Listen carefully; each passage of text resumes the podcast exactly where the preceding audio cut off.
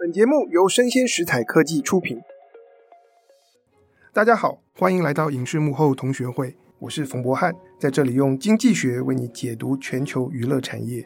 在我们的节目当中，很多时候都是在讨论好莱坞的影视产业。那可能很多的听众朋友非常好奇，台湾的电影产业是怎么运作的，特别是幕后跟钱有关的事情，就是我们的投资。还有电影计划的开发，在今天的节目当中，就为大家邀请到有戏娱乐的总经理庄启祥来到我们的节目当中。那启祥他踏入电影产业已经有二十年的时间，在电影产业链里面的各个环节啊都参与过。有人说他是电影产业里的斜杠达人，从开发、投资、拍摄、后制、行销、影院，还有衍生版权的发行啊，国外电影版权采购。影展、电影特效、动画、新媒体、科技等等，而且不止如此啊，启祥还是一个数据控。那他是台湾影视产业的数据的专家，也曾经协助参与台湾影院票房系统的开发，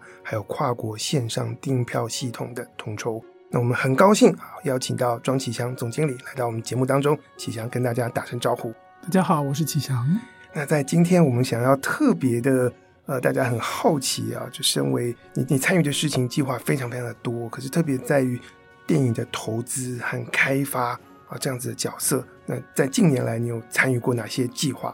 嗯，最近最具代表性的当然就是二零一九年哦，返校应该是二零二零年，对，二零二零年的返校，还有去年的二零二一年月老，都就是这两部算是近期参与比较大型，也也是一般观众比较熟悉的两部电影。那返校哇，票房相当的好，你可不可以分享一下你是什么样的角色，然后怎么样参与这部片子？嗯，返校那时候我还记得，当时我们公司的总经理 Alan，他呃那时候刚进乐道家了，然后那时候他他就问我说：“哎，市场上有什么标的，就是所谓的一般的投资的案子可以参与？”然后我那时候就刚好，因为我跟返校的监制之一，返校有两位主要监制，一位大家比较熟悉，就是演员转当监制的李烈烈姐。还有一位是参与很多幕后制作，包括 Lucy 跨国制作的监制李耀华。因为我跟耀华姐还算蛮熟悉，然后我那时候知道他们那个案子当时进行的不太顺利，加上我自己本身又是电玩迷，所以返校这个游戏其实他在前一年还没有宣布要拍成电影的时候，就大概已经有有所了解。怎么会不太顺利啊？那时候返校电玩推出的时候，呃，引起很大的热潮，然后我以为他们的募资应该要顺风顺水。他们返校应该是在二零一九年年初的时候发售，如果时间点没记错的话。然后当时他们的 PR 就是他们的媒体公关，算做得还蛮成功的，就是不断的强调自己在 Steam 游戏销售量做很好啊。所以后来啊、呃，影一就是李烈的公司啊、呃，跟游戏公司买下这版权，然后在当年度的暑假就做了一个类似像是电影的宣布筹备的记者会。然后当时筹备记者会的声量也非常好，这个其实也是我们后来。决定要投资的关键因素之一，因为当天记者会的声量跟我们乐道家当时投资另外一部国片叫《红衣小女孩》第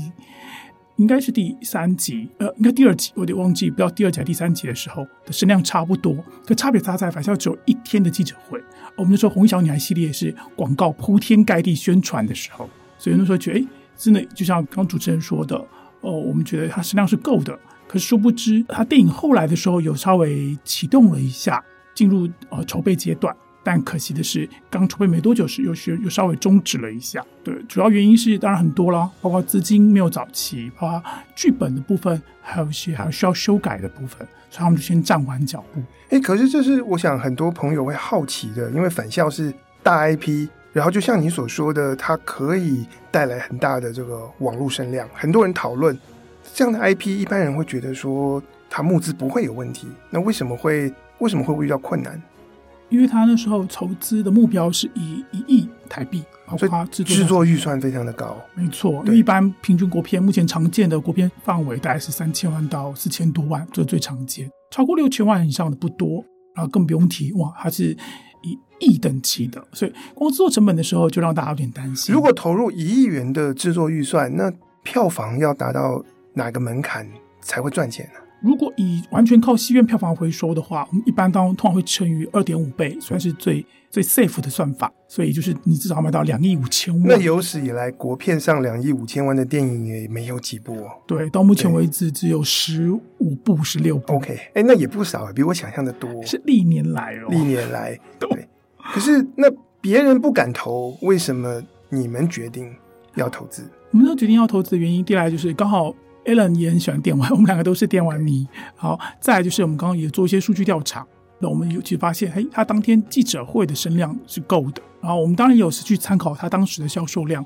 感谢那时候 Steam 平台，Steam 是个游戏电脑游戏上架的平台。它的数据还算容易查到，不像最近现在 Steam 平台已经这方面就完全几乎没有对外透露，所以我们大概也可以估算出它的销售量。这些属于数据的东西，应该你们能够有这些数据，其他的投资人也会有，所以势必别人不敢投，你们愿意是你们有一些不同的解读，是吗？你说的呃，别人也会有，理论上是没错，可一般人思考角度不会是这样思考，一般人觉得说啊，你电玩游戏再成功也无法转化到电影，加上其实以那时候销售量来看。它销售量严格说，台湾的部分的销售量当时是不到三十万套。三十万套，你如果以一张电影两百块来计算的话，你也只有六千万的票房。OK，哎，这里是我另外一个问题，就是它电玩的销售量，或者是他们所引起的网络上讨论的热度，这些东西有办法转换成未来电影的票房吗？这个就没真的见仁见智。为很很多电影都是啊，可能在当时网络宣传的时候声量很大。可是票房，嗯，发现大家知道这部片，但没有实际去采取行动进戏院看，对，有可能会等未来的串流平台或电视播出。就是那在这样的情况下，你们要怎么怎么去解读跟诠释这个销售的套数和网络声量这些事情？销售套数对我们而言只是一个基本款，我们自己会把它当成一个哦，三十万套，虽然真的直接百分百转换的话还是不够成本，但我们认为至少还是有一定的基础。然后网络声量我们比较看重。然后，像至少当天一天的声量就大于，但最主要是回到投资案子本身，因为我们觉得这个主创团队是可以信赖的，包括那个呃李烈监制跟李耀华监制，呃当时的导演徐汉强，你很喜欢他的短片作品。然后重点是那个剧本，我们觉得很有创意。然后跟我们考虑到他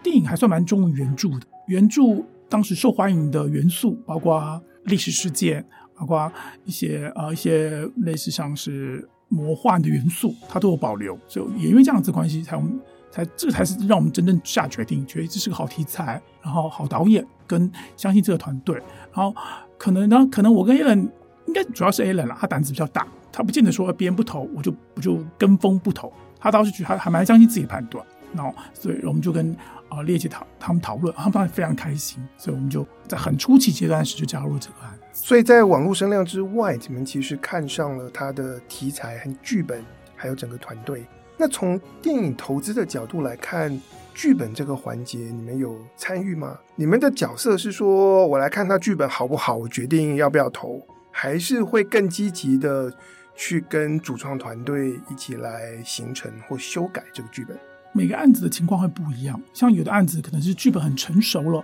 才去找投资者，然后那时候投资者加入的情况下，基本上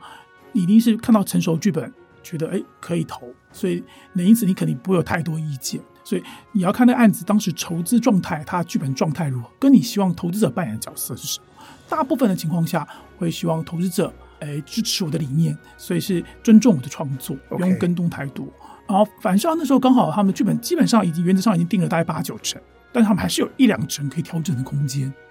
但就是那一两层造成他们之前有点没那么顺的原因，因为这两层如果完全达到编剧或者是导演的理想的话，哇，那预算可能连一亿都守不住。他因为他们就想要压这个预算，所以想要在预算一亿内拍完这个案子，所以也因此他们在有些情节的部分想要做些跟动。OK，所以那些跟动的部分我们后来没看到，对不对？我们看到的是跟动后，我们看到是跟动后的版本。对，跟动前没有。像跟动前的部分的话，它的那个大跟最后，如果大家有看过返校的话，它最后有个大决战，那个大决战的的场面更浩大，然后那个把魔王的特效也都做得更华丽。但后来考虑到呃预算成本的关系，所以还是有做修改。所以你们对返校的预算的目标就是守住原本他们提的。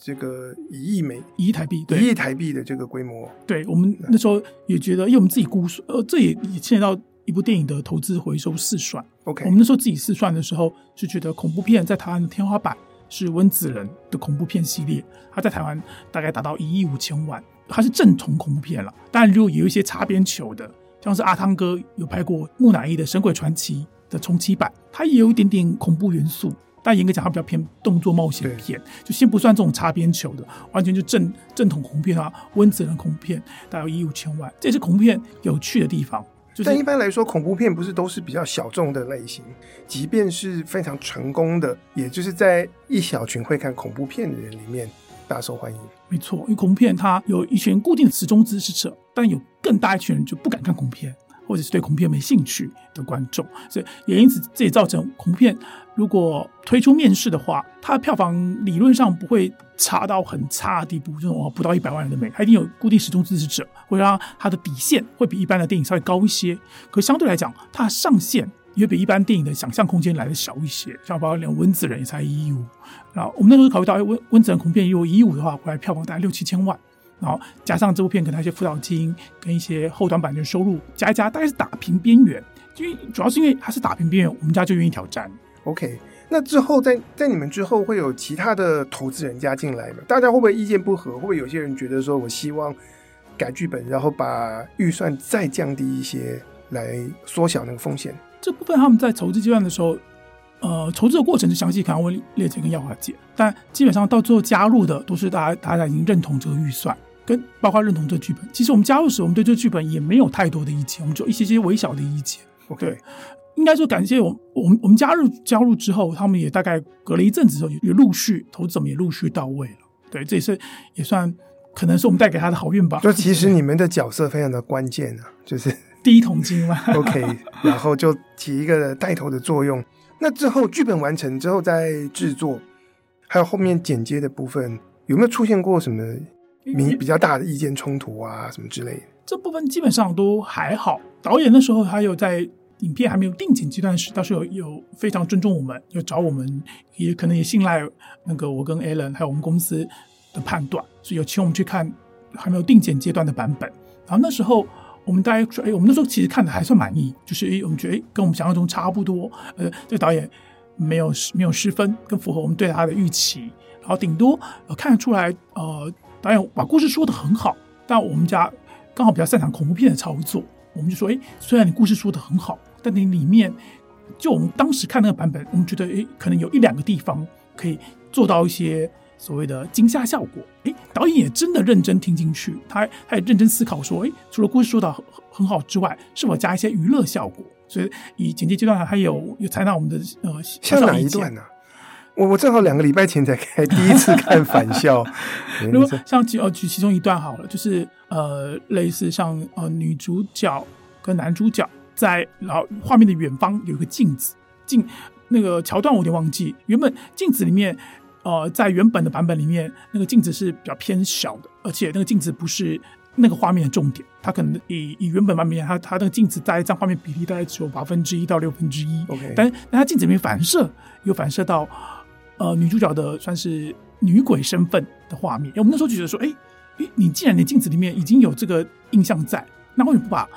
焦点稍微让镜子更凸显一点，让观众如果看到这画面时发现有人有人有人如果注意到镜子有有女鬼的话，你这你这时候再适时加个音效，观众就有惊吓效果。我们这样提醒他，哎，导演觉得这点好像建议还不错，所以他真的就调整了画面比例。所以这是后期的时候在调整，对，其实是后期就剪接，因为感谢现在电影摄影机的解析度都够高，你只要拍的你的画面只要够专业术语，就拍的够远景的话，你绝对都可以把它放大，所以他就可以把它放大，把整个画面的配置的比例稍微调整了一下，镜子突然就一口气占到画面，没没记错啊，应该突然占到至少四分之一到三分之一的比例了。我自己以前拍摄过一支单机的影片，然后后来他们在剪接的时候就把。不同的构图，然后有拉近拉远，嗯、看起来那个镜头变化非常丰富。但从头到尾就是一台的摄影机。对，所以返校最后的表现有超过你们的预期吗？有，绝对有。因为我们那时候真的是，说实话，我们想说啊，应该不太会超过。虽然它不是那么正统恐怖片，但但一来是哦温子仁的恐怖片做一五嘛，然后电网改编电影当时的在我们自己的呃票房资料里面最高的是新版的《古墓奇兵》。对，新版的《古墓奇兵》它大概。呃全台票房是两亿五左右。我们那时候觉得啊、呃，应该不会做到好莱坞的电玩改编电影，因为毕竟电玩改编电影理论上动作跟特效成分都很大，反向没有到那么大的程度。所以我们真的是以温子仁一亿五为目标。OK，就哎哪知道到最后还到两亿五？因为你们也是电玩改编电影。对，对。那我们讲完了这个恐怖片《返校》，所以近期也就是去年底嘛，你们投资然后上映的是九把刀的《月老》。那月老的这个案子有什么好玩的事情吗？很特别是月老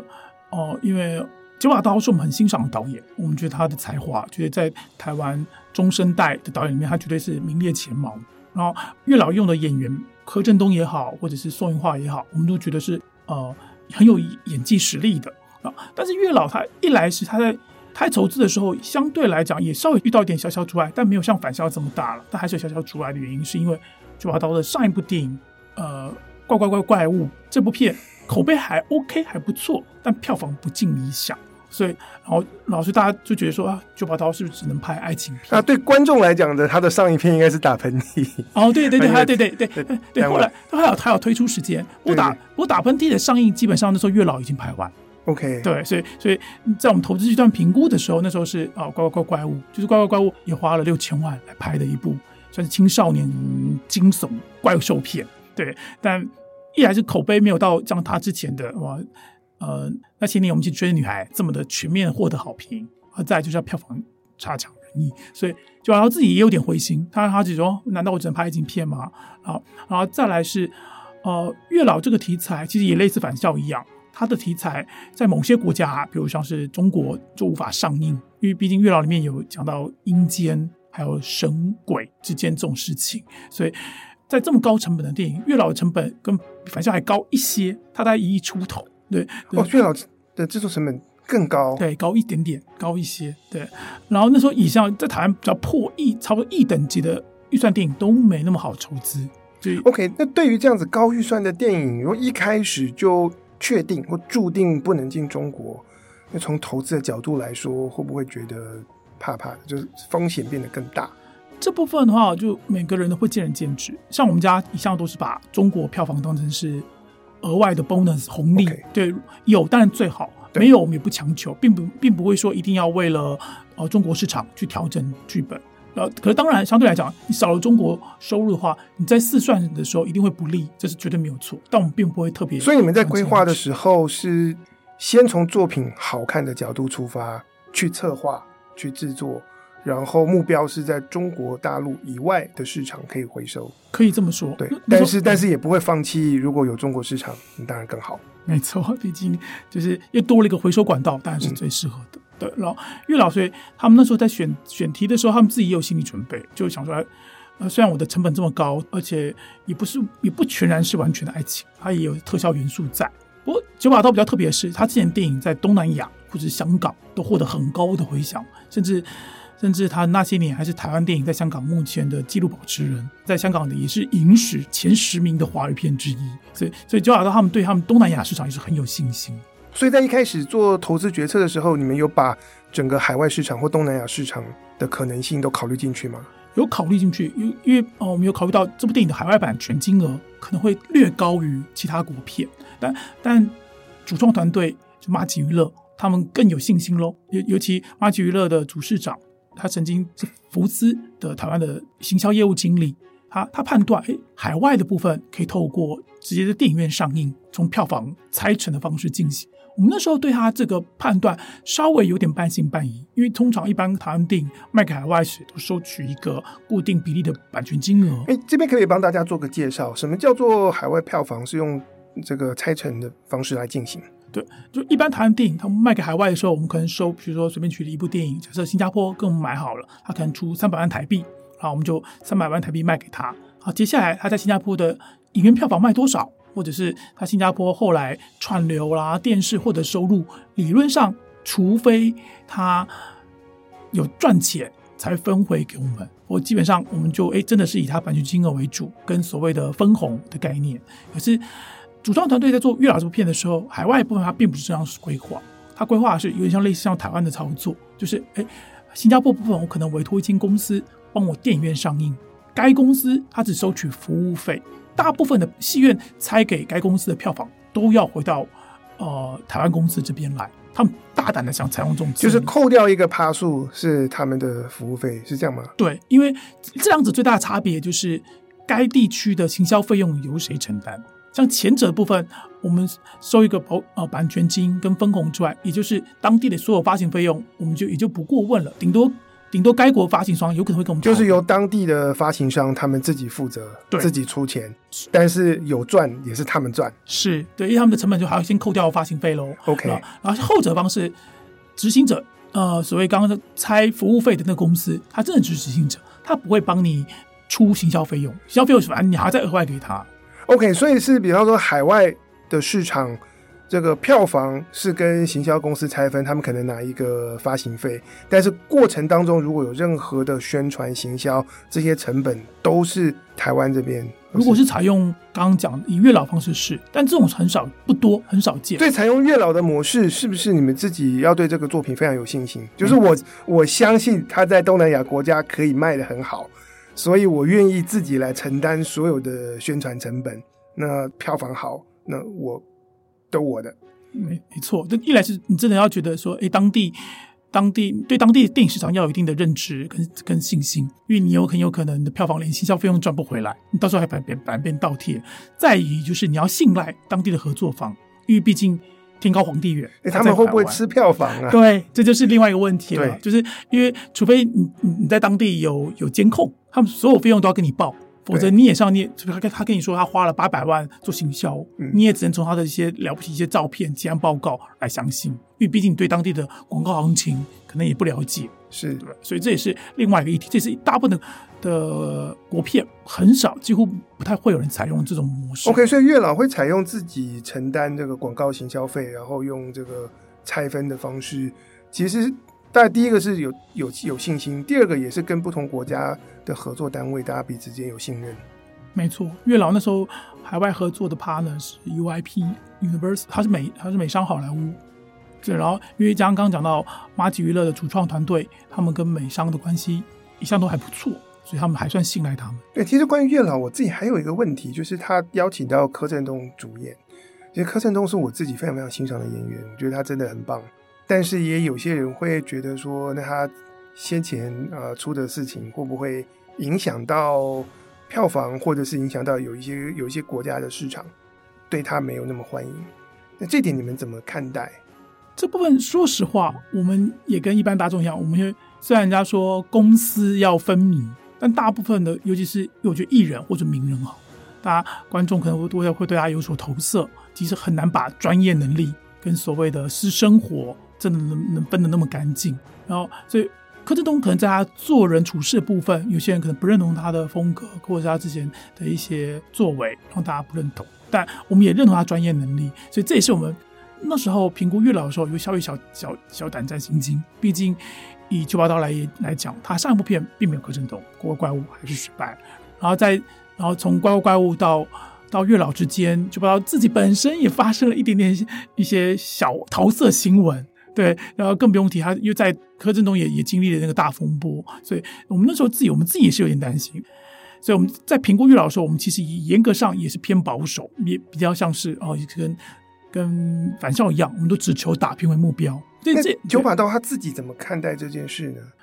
说实话，这是好议题，我自己是没有当面问过他，对，但是我想，因为也是因为他信赖演员吧，毕竟柯震东的第一部片就是他，呃，算是参与九把刀的电影，然后。我在现场有看过九把刀跟演员沟通的方式，他他会让演员对整个接下来要进行的动作的全貌有非常完整的一个蓝图，详详细说明，而且还会尊重演员意见。虽然他当然有他有他自己的主见，还会认真跟演员讨论接下来表演该怎么进行。我觉得也是因为他，我觉得他够信赖那个柯震东，觉得柯震东的专业能力还是符合他的期待啊，然后柯震东也信赖他。所以就把它做一些判断，柯震东也会接受，这也是他们能够成为一个所以荧幕上的合作伙伴的原因。我觉得这可以说是艺术家或是创意工作者之间的这个信任。我自己看月老我是蛮开心的，就是说像柯震东这样实力有实力的演员，可以透过这一片再重新回到大荧幕面前，而且而 而且而且票房而且成果是好的。那我们刚才谈到返校和月老，其实都是赚钱的电影。那现在。其实很多人好奇，我们国片当中每一年四五十部的电影拍出来，到底有多少比例的电影是真正赚钱的？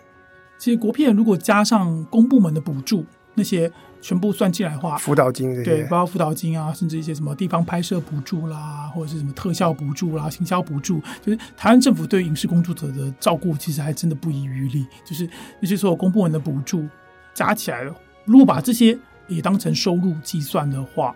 哇，呃，每年大概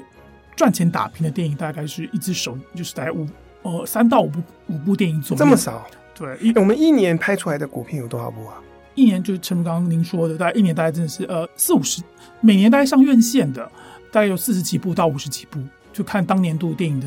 的产量。OK，所以是十分之一不到。对对，就是大概百分之十左右的比率，没错。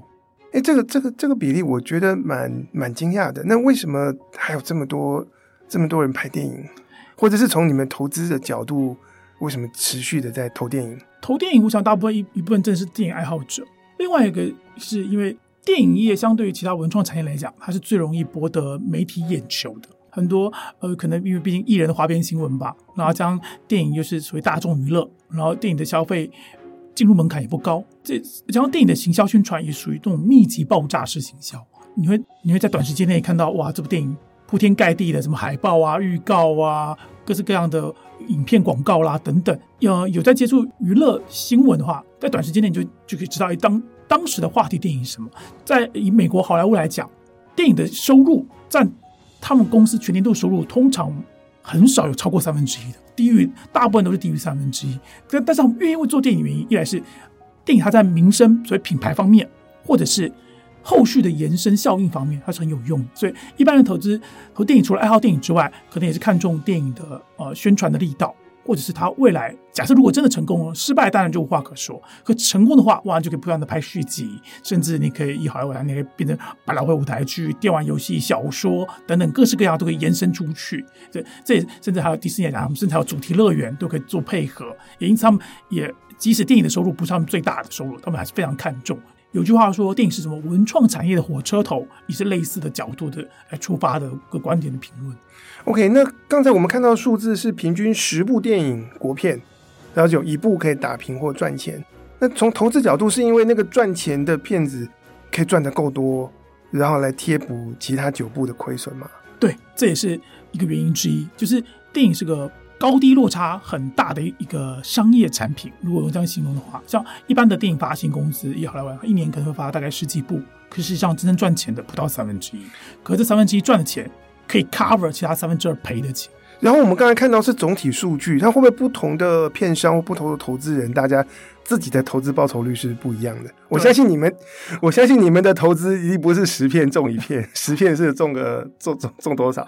七八部？对，乐家。这几年胜率还不错啦，就是感感谢我们的胜率有有超过六成。OK，哦，那非常好。就可能刚好我们我们在评估剧本，很多人投资电影的时候，他可能是看整整体的商业包装。然后，因为我们自己本身会看剧本，所以我们大概知道这故事的，我们自认为这个故事的优缺点，我们自己大概会有一把尺。然后跟跟呃乐道家的主创核心团员都有发行经验，所以我们也也大概知道市场的观众的喜好度。跟这部电影未来市场上要如何包装行销，这点也是我们家跟其他投资者稍微比较不一样的。其实我觉得会看剧本的影响非常大，等于是在包装之前，或者在其他人都能够看出来之前，你们可以先从文本去了解它这个故事未来的潜力。理想上是这样，但实际上，因为电影它是个有机的产品，对 对对，像故事本长这样。当然，不同的导演，好莱坞他们说 nobody knows，对，不同的不同的再有经验的人都还是很难看得准。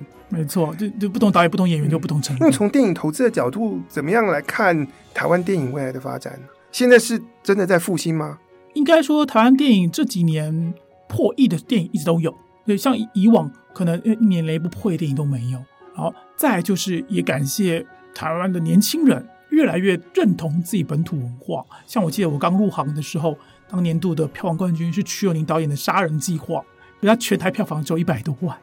你那时候，然后那时候好莱坞票房是多少钱？那时候好也也，是上亿。对，没错.对对，那是那时候好莱坞电影占的比例更高。那时候全台湾有将近九成的的票房全部都是好莱坞电影，然后。这几年好莱坞电影也稍微下滑，但是还是占有超过七成的比例。好莱坞电影为什么下滑？是因为 COVID-19 疫情的关系吗？如果以这几年是，但是如果以整个电影大市场来看的话，是非好莱坞电影的势力抬头，包括日韩电影。为什么？还有，呃，我觉得一来也是因为各个国家的电影工业都在成长。像韩国也成长很多，然后日本也走出他们自己路，动画电影也从以前次文化变成主流文化，然后当然还有各国自己的电影工业也都上升，很多国家票房能够进一步成长的关键因素都是他们自己本国电影的票房成长，包括中国大陆也是，台湾其实也是，台湾电影以往占的比例可能哦不到十成，哎这几年其实都有超过十成以上，甚至以这两年都超过两成左右了。你说超过两成是说？票房的占比，还是说电影上映的片数？票房的占票房的占比超过两成，原本是多少数？如果回到十年前，回到十年前就，就就可能个位数比例，个位数。对，喂，那那是蛮是长足的进步。是，你觉得会继续再成长下去吗？当然，这几年疫情的关系，好莱坞电影呃数量上面跟他们推出的作品方面有点减少，所以各国电影的比例才能提高。像以去年台湾电影来讲，是这十几年来。再度超过两成，今年当然比率不会这么好看，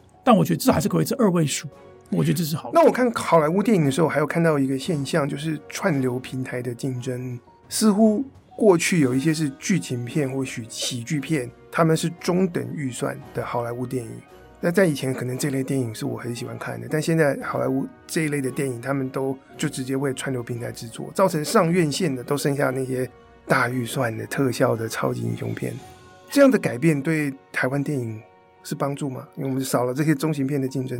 以这个角度是，因为爱情片是电影类型的一个强力主流。可是台湾以爱情片来说好了，好莱坞因为爱情片很吃明星魅力，然后以前好莱坞还有所谓的荧幕甜心，包括像梅格莱恩啊等等，然后是汤姆汉克斯他两个荧幕情侣。这几年几乎没有听到什么所谓荧幕情侣，顶多有的都比较偏年轻人取向，所以。爱情电影反而是其他国家刚好跟好莱坞电影做出区隔的一个部分，因为既然你不拍了，但是这个市场需求还是有，而且很多人进电影院是为了约会看，约会的话，爱情电影绝对是首选之一。所以当好莱坞不再制作这方面，把爱情电影啊直接进攻串流平台的时候，戏院还是有需求，所以爱情电影的其实不只是国片了，非好莱坞电影爱情国片都有一定的市场，恐怖片也是。好莱坞虽然有专门做恐怖片的公司，但是恐怖片呃。一来是它是个小成本，呃，应该说它的成本门槛相对于其他电影来讲预算比较低，所以以台湾来讲可能无法花大钱。除了刚刚提的《返校》跟《月老》，预算已经够高了，可像对好莱坞一直是九牛一毛。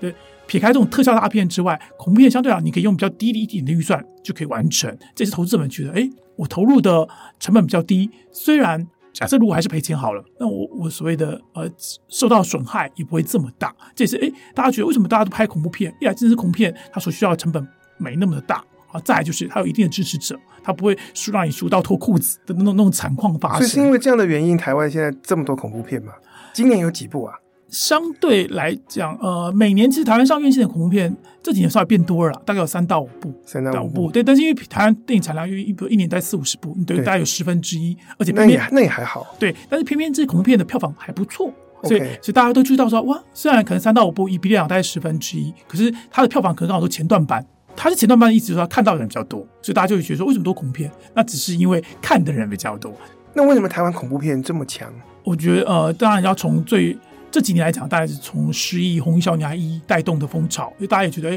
台湾的恐怖片也终于可以拍出来真的吓到观众的恐怖片，加上也开始越来越多元，像比如《红衣小女孩》或者《中邪》，它用了一些台湾在地的一些民俗文化，也等也等于是拉近了观众的认同感。然后像我们自己操作的《女鬼桥》好了，它用的稍微虽然没有那么台湾民俗，但是我们用的是。呃，全世界每个国家都有的校园鬼故事这个方向，所以你知道，当过学生的，基本上跟不论念高中也好，或念大学也好，每个学校都有大小不一的鬼故事，所以大家也也拉近了认同感。所以这次大家愿意诶，因为好莱坞电影它已经讲是美国校园，美国可能比较偏基督教文化，除非你是信基督教者，否则你也看不到所谓台湾民俗的东西。这就是刚好也是做差异的部分。OK，所以台湾恐怖片可以更接地气，对，然后来创造出差异化，就那个味道跟背后的文化就和好莱坞的恐怖片就截然不同。嗯。那在恐怖片之外，你觉得在台湾的电影接下来还会有些什么类型会兴起？其实以各国工业电影发展史来讲，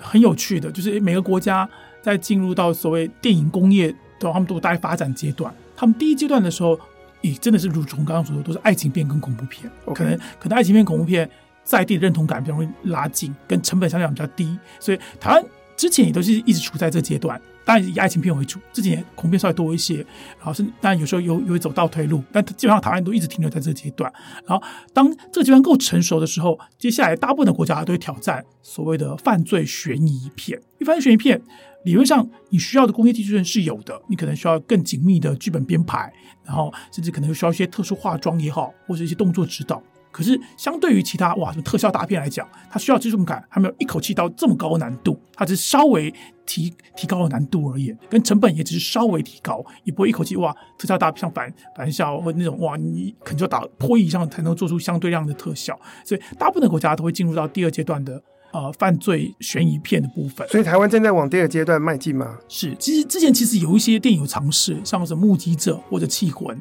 但是都是哎可能呃。产量不像恐怖片这么多这么密集，但我到今年像下半年度就有两部片子，一个是《最后真相》，一个《查无此心》。就是。OK，对，就是大家也开始要尝试，哎，是不是比恐怖片、爱情片更高一点？所谓技术难度的电影。OK，然后在电影之外，其实我们的电视剧集也有越来越多是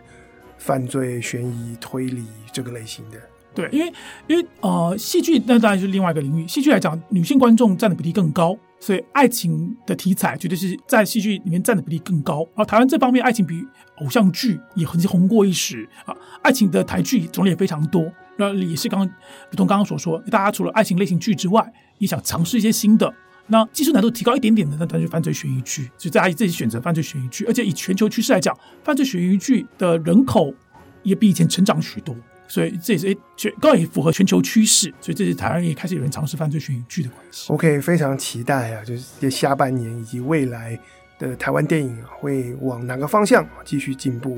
很高兴知道我们的票房占比可以从个位数然后成长到两成。那今天很高兴邀请到有戏娱乐的总经理庄启祥来跟我们聊一聊他从电影投资人的角度，以及他观察电影票房、电影市场的心得。那我们谢谢启香，谢谢。那以上就是我们今天的内容，欢迎大家按赞追踪，并且给我们五颗星。我是冯博翰，影视幕后同学会，我们下次见，拜拜，拜拜。